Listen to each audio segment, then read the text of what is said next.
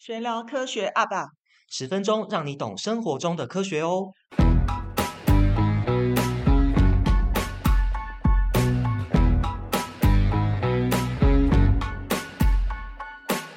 欢迎大家收听本期节目，我是刘璇老师。大家好，我是俊佳老师。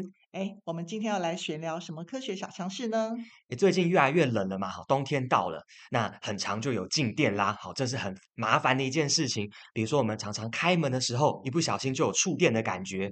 然后呢，诶，最近穿毛衣，这个穿跟脱衣服的时候，也会噼里啪啦的声音，对不对？然后还有有时候啊，我跟人家握手的时候，感觉又有触电的感觉。好，这个其实就是静电呢。哎，触电是心动吗？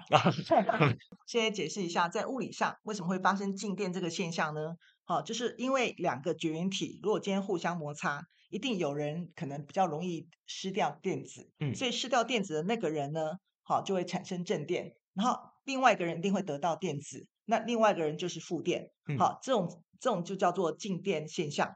好，什么东西比较容易发生静电呢？例如我们这样讲好了，好像如果说今天用呃。毛皮摩擦塑胶棒，那么这个毛皮呢，就比较容易跟塑胶这个材质比起来，就比较容易失去电子，所以是毛皮带正电，塑胶带负电。嗯。那如果今天是用丝绢摩擦玻璃棒，好，那这时候这两个材质互相比起来，那玻璃就容易失去电子，所以玻璃会带正电，丝绢带负电。然后我们在想啊，那如果我们今天人体碰到金属呢？假设我们碰到金属门把是怎么情况？因为我们人体呢，容易比较容易失电子，嗯，所以呢，这时候变我们人体带正电，然后这个金属门把呢就带负电，嗯，好，这就静电的现象。嗯，所以为什么我们在呃开门的时候，比如说碰金属门把的时候，会有触电的感觉呢？好，那就是因为像刚老师说的啊，人体呢带了正的静电，好，那金属呢就偏负电荷，好，所以这个时候当我们要接触门把的时候，这个门把上的电子好就跑到你身上来啦，就是短暂的一个电流，那你被这个电流好感受到，那就有触电的感觉。嗯，所以呢，我们想想看哦，在冬天比较容易产生静电。它的罪魁祸首其实不是冷，不是因为冷的关系哦，哎，是因为干，因为干燥啊？为什么呢？因为在冬天的时候干燥的时候，就代表呃空气中的水蒸气比较少。嗯，好，那像呃像我们要消除静电，可以用什么方法？呃，例如说我们拿水来做喷雾，嗯，好，或者拿湿纸巾来擦拭，就可以消除掉静电。嗯，好，或者说我们在碰金属门把之前呢，先碰一下墙壁，诶对不对？这种都可以防止静电。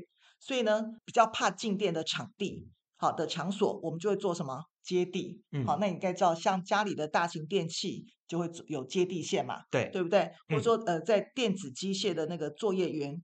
它就会带什么防静电的腕带，嗯，好，还有那个地垫也是要防静电，嗯，好，或者说自助加油站更可怕，因为如果有静电的话，可能产生那个爆炸，好，嗯，因为反应速率的关系嘛，对不对？颗粒越细，那么反应速率越大，产生火花的话，那就会爆炸啦，对，对不对？所以自助加油站的手摸静电消除区，好，这也是有的，好，就是要防止静电。哎，那讲到静电呢、啊，我还想到一个常在广告上看到的，叫做负离子空气清净机。他们说也跟静电有关哦，就是说这个空气清净机啊会产生负离子，然后呢来吸附空气中的灰尘跟微粒，就是用静电吸引力的方式。这是真的吗？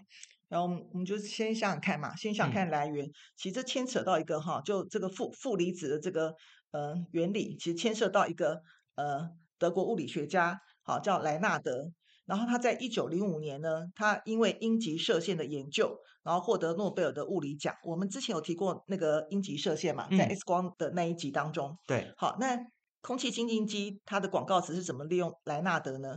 他说，诺贝尔物理奖得主。好，菲利普莱纳德博士发现，瀑布的水在落下的过程当中会产生许多小水滴，然后小水滴呢跟空气跟空气摩擦之后，水滴中的负电荷好就会跑到空气当中，所以这时候呢，水滴因为失去电子就会带正电荷，那空气呢它的气流就会携带负电荷，那这些负电荷呢，呃就会吸附空气中的尘埃污染物，所以达到空气自净的作用。好，他把这个这个原理就叫做莱纳德效应。嗯，好，但是我们这样来想好了，就是你在看任何一件事情的时候，其实都要稍微不要被被骗，对，对不对？我记得我是我有一集当中好像提到过吧，我记得在疫情期间，嗯，然后那时候有两个老师，然后在做一个教学示范，他们就是把那个棉棉花棒好放在牛仔裤上面，嗯，然后去擦那个面包，然后说那个嗯。呃他们讲说，所以那个在面包上面产生青霉菌，然后说蔓延的多么厉害，然后他要借此来讲新冠病毒的那个新冠病毒的可怕性。嗯、好，那大家 看的时候都没有怀疑，因为那时候我在在新闻上面看到。你有没有想过一件事？细菌跟病毒是不一样的。嗯，所以大家在看一个东西的时候，其实要想到背后的原理。对，是我们学我我们在学习的一个要点，就是让我们不至于那么容易的被骗。嗯，好，那所以我们来讲。就说，呃，这则广告其实只有讲到前半段，他没有讲后半段。好，这个菲利普莱纳德博士，他的研究是被称为莱纳德效应。好，但是你查阅他的原文，其实莱纳德他只有讲过，水滴坠落的时候会跟空气摩擦，分离出电子。那至于他后半段说空气自我洁净的这个作用，是完全没有提到。为什么呢？因为负离子的确可以吸附空气中的尘埃。但是经过一段时间之后，负离子还是会消失啊。嗯，所以这时候吸附的尘埃呢，就会怎么办？没有负离子吸附，就会掉下来沉降。嗯、然后呢，但是还会再继续怎么办？再扬起来嘛。嗯、因为尘埃也没消失啊。对啊，总是会有风啊通过啊，通都还会再扬起来嘛。嗯、所以这样会造成呃这种循环，对不对？嗯、所以真正达空气清净的效果。还是要靠滤网，没有办法靠负离子。哇，所以负离子这个 title 有点像是一个噱头咯。嗯，哎，可是我还听过另外一个啊，叫负离子吹风机，这又是怎么一回事啊？因为的确有很多人用完以后觉得，哎，这样吹头发，头发就变更蓬松啦，更好梳头发啦。那这又是怎么回事嘞？其实负离子吹风机的原理哈，它就在里面放了一台电子发生器，嗯、有点像我们前面提到的阴极射线管，就是它会产生电子。那这个它产生电子之后呢，吹风机吹出电子之后，一样电子带负电。那今天不管是吹到头发上，还是跟空气中的氧结合，让这个空气中的氧变成氧的负离子，好，都可以让头发带负电。嗯，那如果今天每根发丝都带负电的话，就叫负负相斥嘛，对，同性相斥，嗯、所以头发自然怎么办？就好梳啦，对不对？但说实在话，其实我们现在用润丝精也可以，润丝精也可以做到相同的效果，然后甚至更好。嗯所以，真正最厉害的东西，并不是所谓的负离子，而是说，嗯，它这个吹风机是因为它的温度跟风量控制的很好，然后对头发直接吹不会产生烫伤。好，因为我们知道，我们一般的吹风机温度都很高，那头发是蛋白质嘛，嗯，那蛋白质怕光热酸，嗯，所以这时候呢，我们就可以根据我们要快速吹干，或是用湿风来吹整，然后来任意调整造型，这种才是负离子吹风机卖的比较贵的原因。哇，所以原来讲到这边，很多人都用一个科学的名词或一个抬头来当做噱头，所以大家观念学清楚，就不容易被骗啦。嗯，好，那我们统整一下刚刚呃我们讨论的东西。好，我们先提到静电是怎么生成的。好，有些东西容易得到电子，有些东西摩擦完容易失去，所以就有正跟负之分。那当电流形成的时候，就会有触电的感觉啦。那这个静电还有很多的应用哦，像刚刚提到的负离子吹风机啊，然后空气清净机，都是他们想要利用静电的原理好来做的应用，诶，可是呢，静电我们会有触电的感觉，这轻轻啊、微微的这种感觉而已，感觉还没什么事。可如果真正的触电，好，那事情就严重啦。诶，那所以到底为什么触电会伤人呢？我们想看嘛，电我们在描述的时候都会讲到什么电压或是什么电流嘛，流嗯，对不对？从小学都有。对，其实产生触电的真正原因哈，嗯、其实是电流。为什么？因为虽然是电压驱使电子流动，嗯，好，然后就会产生电流。那但是有电压不一定会触电啊。我们来讲好了，我们在九年我们在九年级的时候会教过一个叫做欧姆定律，嗯，好，就跟你讲说 V 等于 IR，也就是电压等于电流乘以经过的电阻，嗯，那如果说今天电阻是足够大，即使你那个电压是很大的话，电流也可能很小。好，那举例来讲好了，例如说，嗯，我们家用的插座，现在台湾是用一百一十伏特嘛，嗯，好，一般的电器。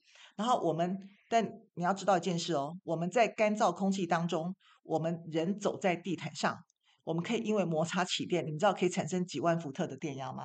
几万哦？对啊，哇，对，皮卡丘，嗯，对，就两万伏特，哇，好，你看电压那么大。那为什么我们没有被电死？我们没有走在地毯上被电死啊？嗯，对不对？嗯、那就是因为我们在环境当中，这个环境电阻够大，然后同时呢，我们并没有产生通路，所以呢，这时候不会有电流，就不会被电死。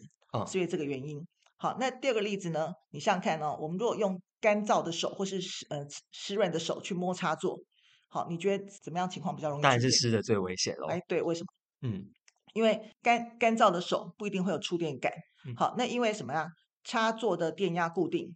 好，那但是干燥的手或是长茧的手，这时候电阻会比较大，嗯，因为没有水嘛，哈，所以电阻比较大。嗯，然后电流呢，它它就小。嗯，因为电阻大，电流小嘛。根据刚刚的定律，对，根据欧姆定律，所以电流就小到不一定会有触电感。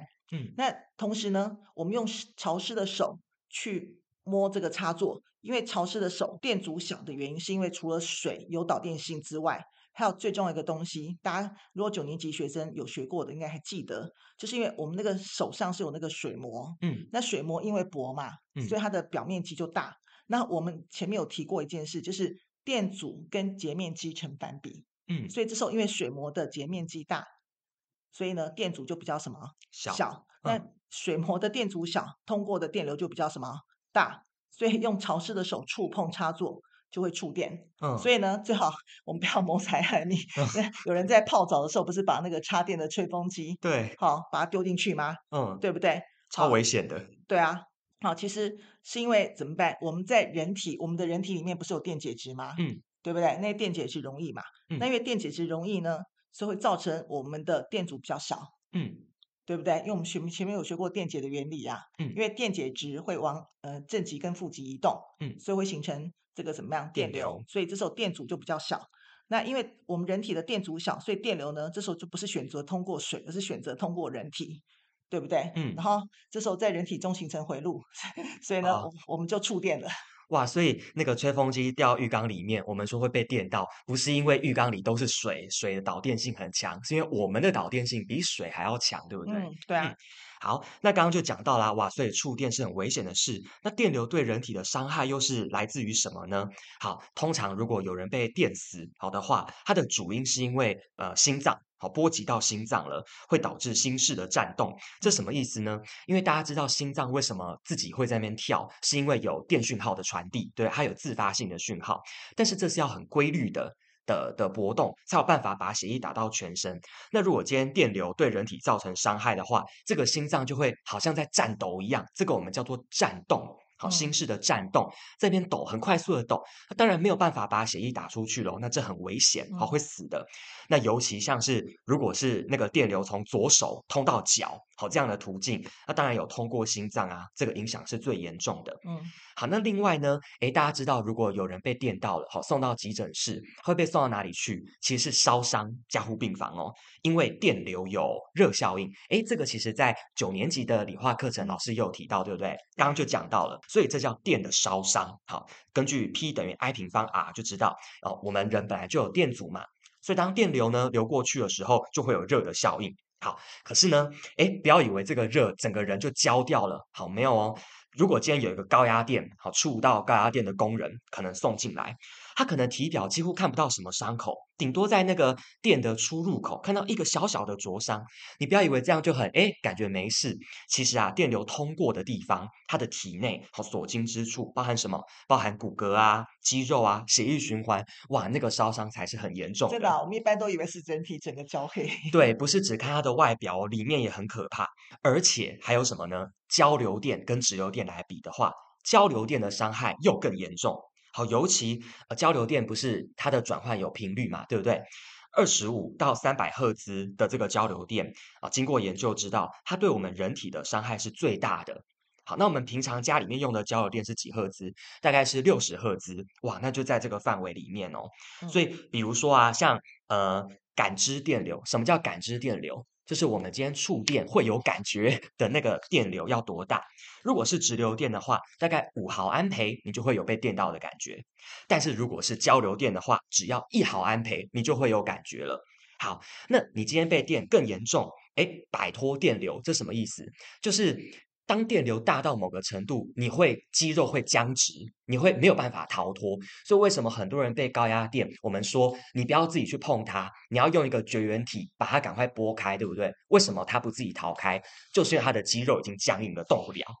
好，所以直流电呢，大概五十毫安培，它就无法逃脱。但是交流电只要十毫安培哦，人类就会被僵在那了。好，那要怎样才会死呢？如果五十毫安培其实没有很高哦，我们常做实验的电流也可以到五十毫安培，但是如果是交流电，就有可能导致致命哦。嗯，所以做电的实验其实要很当心，非常小心。嗯，对，很多人都觉得没什么，那是随就随便乱接，然后但如果接错的话，其实就会造成 那个无以弥补的伤害。对，尤其是交流电。嗯，那这个讲到直流电跟交流电，对不对？嗯。就要讲我们历史上的大战哇！对，我们从小就读过，发明之王是谁？爱迪生。好，爱迪生。那爱迪生是讲直流电嘛？对，对不对？那、嗯、交流电呢？交流电的拥护者是谁？我们称之为最接近神的男人。哇！叫谁？特斯拉。对，我曾经有用过特斯拉，嗯、然后做过那个无无线传电，得到全国科展第一的。嗯。好，这个科展。好，那我们先这样讲好了。我们先讲个八卦。你看，我每次都要讲一下科学家也是人，我们都很喜欢讲科学家的八卦。嗯。好，这样讲好，就说。特斯拉其实很厉害，像我们的遥控器，好，还有呃像什么呃无线电报，好奶灯，好这个火星塞这些等等等这些东西，嗯，好，其实都是特斯拉他发明的，嗯，好，那特斯拉他嗯，当然爱爱迪生成名比较早嘛，好，那这个特斯拉呢，他就有一次他被爱迪生雇佣，然后去改良直流发电机，就爱迪生跟他说要呃改成之后要给他五万元，好五万美元哦，嗯，就现在的一百万美元。就特斯拉呢，就重新设计了直流电动机，然后成功了。嗯，就特斯拉跟那个爱迪生拿的时候呢，爱迪生说：“你知不知道美国式的幽默？”意思就是说想赖账不给他。嗯，好，那就特斯拉说：“那好啦，那这样子好，你就把薪水从十八美元涨到二十五美元。”就爱迪生又跟他说：“嗯，这更幽默。”就特斯拉一听就马上怎么办？太皮。对，就离职离开自己去创业。嗯，那后来那个特斯拉跟美美国的西屋电器公司合作。然后发明了交流电，那交流这个交流电呢很有功用，马上把爱迪生最喜欢的直流电电爆。那最大的好处是什么？他用直流，他用交流电来申请专利哦。嗯，那交流电的优点是什么？就是说它很容易变压，就是它可以很容易升升到高压，然后再把它降压，所以就可以传输几百公里。然后这时候损失的能量就比较比直流电少。嗯，好，那原因是为什么？因为我们都知道嘛，就是这个嗯损耗的能量其实跟电流的平方乘以电阻有关系。嗯，那在长途的运输过程当中，这时候怎么办？因为那个电阻是比较能改变的。嗯，好，所以就变说，呃，因为电位差小，所以就会导致什么？就会导致那个电流，电流也小，也小。所以电流小的时候，当然损失的能量就比直流电少啦。嗯，好，这点我们在九年级的电流的热效应当中，其实我们就会提到。好，那。所以这个时候呢，就变说，好，爱迪生呢，当然就怎么办？就一定反感嘛，对商业的利益，所以他就要打击交流电啊，嗯、对不对？我们知道这个是商业的行为嘛。嗯，好，那他怎么去打击它呢？他就怎么办？他就做个公公开的示范，就是公开用交流电来怎么办？来处死猫跟狗，因为当时还好没有动物保护协会，嗯、对不对？然后就让大家知道可可怕性。那后来呢，他更可怕，他就是直接。他找到那个死刑犯，因为当时好像真的没有人权。嗯，因为当时美国用的电椅哈，就是要电死人的那个电椅，伏特数是在一万两千伏特。嗯，然后呢，爱迪生呢，他就用交流电，他只有用了一千伏特。好，那因为交流电容易升压嘛。嗯，对，所以这时候呢，它只有一千伏特的交流交流电，然后就电到那个死刑犯，那个肌肉烧焦之后人都还活着，然后就吓到就吓到人了。好，所以后来爱迪生。好，就用了这种手段，然后就让美国发起一场这个很可怕的反交流电的运动。嗯，同时呢，爱迪生呢，他也找了一群人，好，然后我们现在叫做网网络抹黑，然后找了一群商人去呛特斯拉，所以导致特斯拉晚年呢得了这个恐惧症，然后非常怕外人，甚至不敢跟陌生人谈话，所以因此就是自己隐居起来，然后也从来没有娶妻过，所以由于付不清各种专利权的费用。他的晚年也非常的困苦，嗯，啊，但是其实，哎，还还是会有迟来的正义，所以差不多到一九七零年的时候，这时候美国有些议员觉得还是要还给特斯拉公道，嗯，所以后来还是，嗯，就还还给他名誉，所以特斯拉它是把交流电的这个专利权，它是奉献出来，嗯，所以就跟以前蓝擎一样嘛，不是把 X 光的专利权奉献给全世界吗？嗯，所以特斯拉它是没有靠专交流电赚到钱，好，因为它免费公开这个使用专利。那但是时间呢，就是我们讲过嘛，一定会洗出好人跟坏人，所以他后来被后人敬仰为最接近神的男人。但是爱迪生呢，也遭受到我们后人的斥责，嗯、因为你看，我们都讲说爱迪生发明了灯泡，对不对？对啊。但实际上，灯泡是不是他发明的？不是啊，是人家那个一个叫戴维的人做出来的，但是他没有申请专利嘛，对不对？而且发光时间不长。所以呢，爱迪生的团队呢，就是直接把戴维的灯泡拿出去，然后把发光时间延长，然后就直接把专利权化为己有。好，就变这种情况了。所以爱迪生其实，呃，这个功过大家自然会知道。所以从刚刚的故事就知道直流电跟交流电之间的争斗。好，那回到我们今天的标题呢，我们说，哎，这个电呢，我们刚刚前面讲触电能够致命，但是其实也可以救命哦。好，比如说大家有没有在路上，比如说学校里也有，好，捷运站，好，公共场合都有一个机器叫做 AED，大家有有印象吗？它的中文叫做自动体外心脏去颤器。好，通常。它的呃，它是一个白色很高大的机器，然后上面会有一个红色心形的标志，上面就有一个电的符号。好，这个就是自动体外心脏去颤器。这什么东西呢？用来救命的东西。好，叫 AED。我们前面有讲到啊，你今天触电的时候，为什么心脏会会失常？是因为它在抖。对不对？它在颤动，这就是一个不正常的跳动，那就没有办法把血液打到全身。那有些人呢，他不是被电到，而是他突然可能因为生病或等等的症状的发生，他的心脏就会这样子，就会颤动。那这个时候他可能就会昏倒在路上。好，那如果大家看到的话，诶，我们不是常听那个口诀吗？叫叫那个 A B C，对不对？就是要帮他做 CPR。好，那如果他叫不起来的话呢，旁边看有没有 AED，就拿过来用。AED 叫傻瓜电。极器，好，可是呢，大家要搞清楚傻瓜电极器的原理哦。它不是让不会跳的心脏能够死而复生跳起来，它的原理不是这样。它是要干嘛呢？它是要把我们刚刚说那个乱跳的心脏，在颤动的心脏恢复正常的心搏。好，所以这个机器可以透过精准的电流的刺激，去让乱跳的心脏呢，等于说强迫关机，先让心脏呢先不要跳，就好像你电脑宕机的时候，你先把它强迫关机，然后呢再用 CPR，就是那个大家熟悉的按压，去让呃心搏能够恢复正常。好，所以呢，那个傻瓜电击器你贴上去，它现在都很先进啊，它都会有录音，都告诉你说，哎，该怎么做，要离开，好之类的。好，那所以啊，大家哪边可以看到 AED？好，平常生活中就可以注意一眼。好，比如说刚刚讲嘛，捷运站其实有，好，有些呃火车上、高铁上其实也有，学校里也有，所以习惯性的瞄一眼，哎，随时都有救命的机会哦。好，那今天呢，我们内容真的很充实，又到了脑筋急转弯的时间啦。待会我们会问一个问题，答案就在刚刚的节目里面。欢迎大家加入我们的 Line@ 来回答，会有累积点数哦。也欢迎大家留言告诉我们对哪些科普主题有兴趣哦。嗯，我们今天还是要公布这集的题目喽。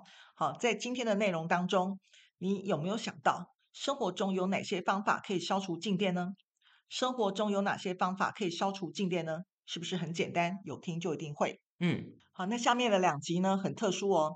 老师特别请到呃，他很久以前的学生，现在已经成为家人般存在的朋友。好，那他我先介绍他，他就是呃，在建中数资班，然后读台大医科，然后读哈佛哈佛的工位硕士。那曾曾经在 WHO 工作，也在美国大学教书。好，那后来那个呃，就到医药创投做 CEO。那现在正在那个大药厂。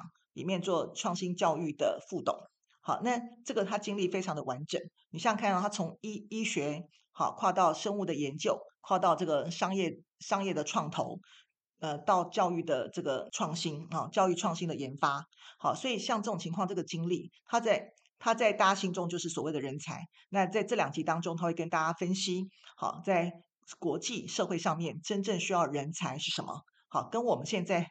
台台湾所实行的教育其实完全背道而驰，也就是南辕北辙。好，这两集非常的精彩，请同学跟家长一定要收听哦。